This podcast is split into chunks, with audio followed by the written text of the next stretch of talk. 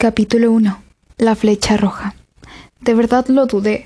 El miedo de que de la nada entrara alguien por la puerta y me hiciera daño me abrumaba, pero ¿qué más podía hacer? Si no hacía lo que me pedían podría haber consecuencias y no quería ver igual cuáles eran. Así que lo más rápido que pude me duché y me puse uno de los uniformes. La verdad, la falda era ridículamente corta.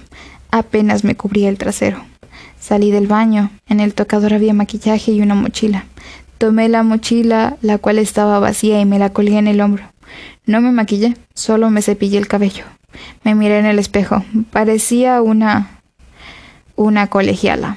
Solté un suspiro, caminé hasta la puerta y giré la perilla, la cual ya no tenía seguro.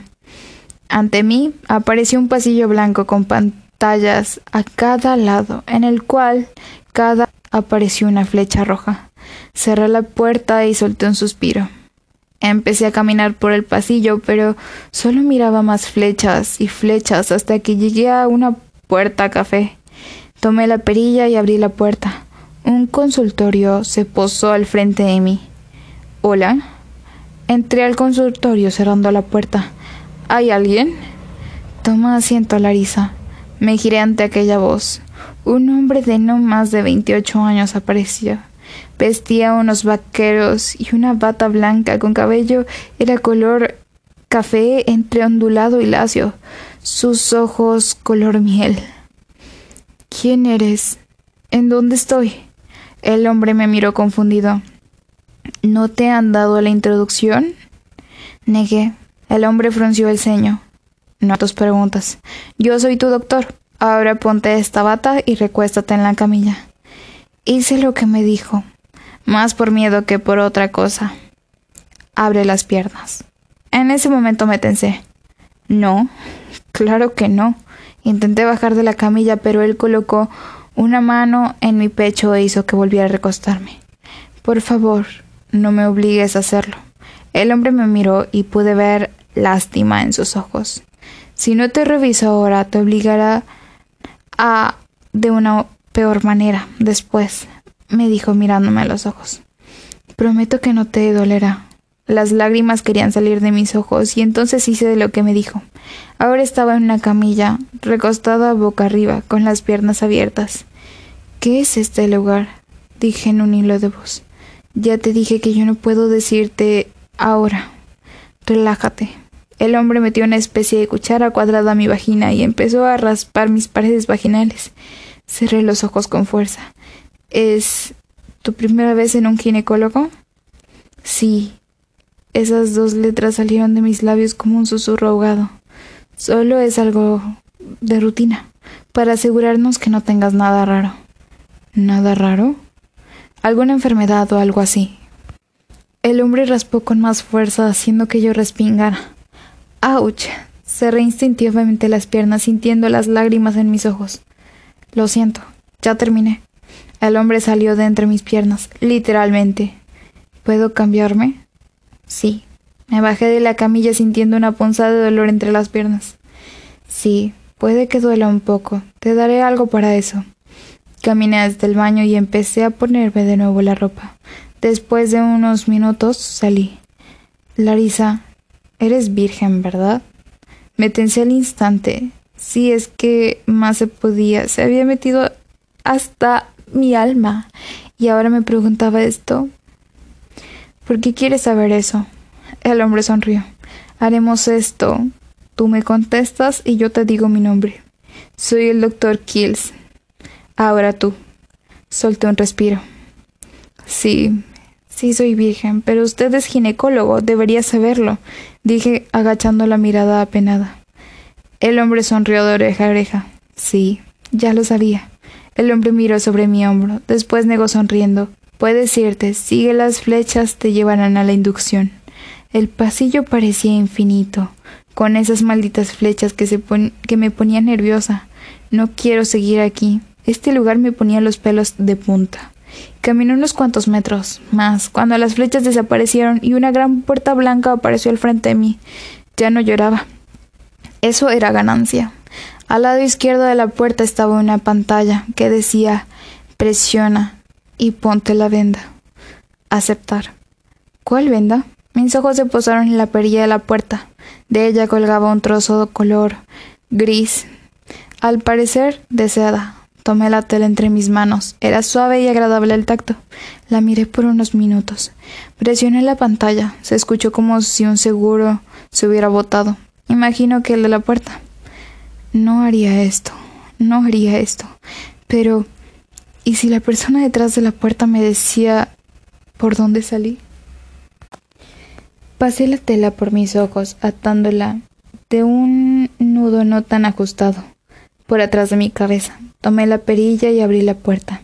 El lugar olía a incienso de vainilla. Mi corazón empezó a latir apresuradamente cuando escuché cómo la puerta se cerró detrás de mí.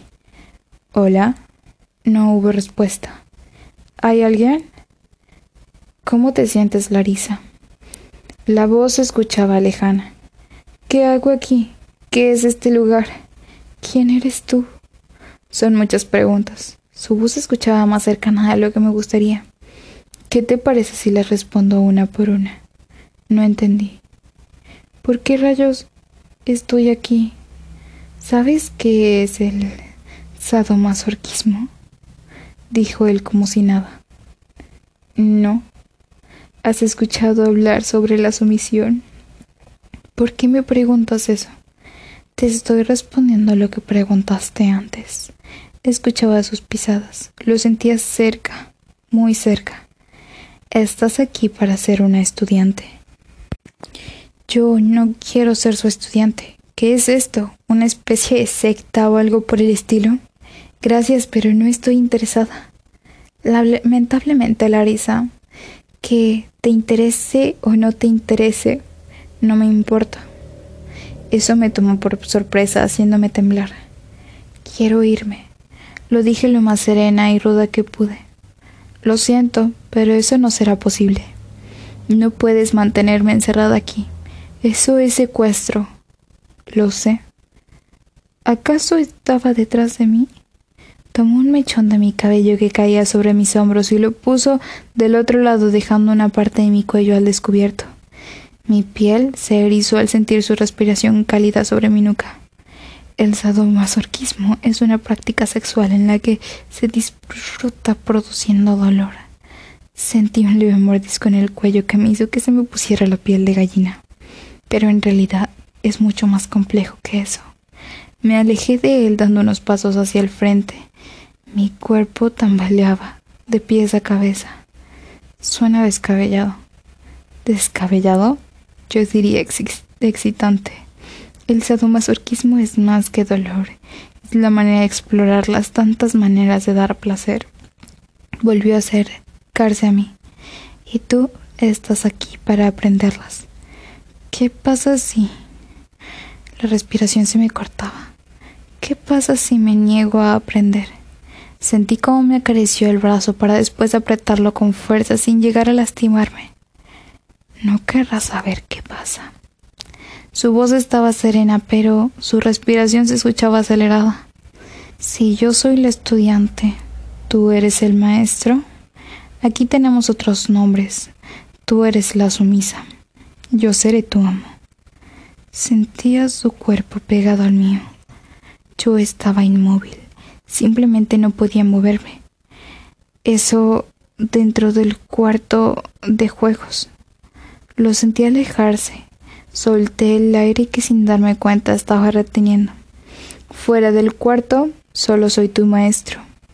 ¿Cómo es que sabré quién eres si no te he visto tu rostro? No necesitas verlo, simplemente lo sabrás. Por lo menos dime tu nombre. Me sorprendió lo osado que se escuchó, por eso siendo como estaba muerta de miedo. Soy Clark. Ese es un apellido, no un nombre. Es todo lo que necesitas. Se quedó callado por unos segundos. En la pantalla de tu habitación habrá un horario, el cual cambia cada día. Esa será tu rutina. ¿Una rutina? ¿Para qué necesitaba una rutina? ¿Para lo que me van a enseñar aquí? Inglés, danza, música, entre otras actividades te mantendrán ocupada. Pero yo, a tu derecha hay una mesa con revistas, libros que hablan sobre el sadomasoquismo. Toma unos y léelos. Yo no quiero, no es pregunta, Lisa. Hubo un silencio que me asfixiaba. Cuando escuches que la puerta se cerró, puedes quitarte la venda y echarle un vistazo a la habitación. No dije nada. No quería estar aquí. ¿Quién era ese tipo? A los minutos la puerta se cerró y pude quitarme la venda.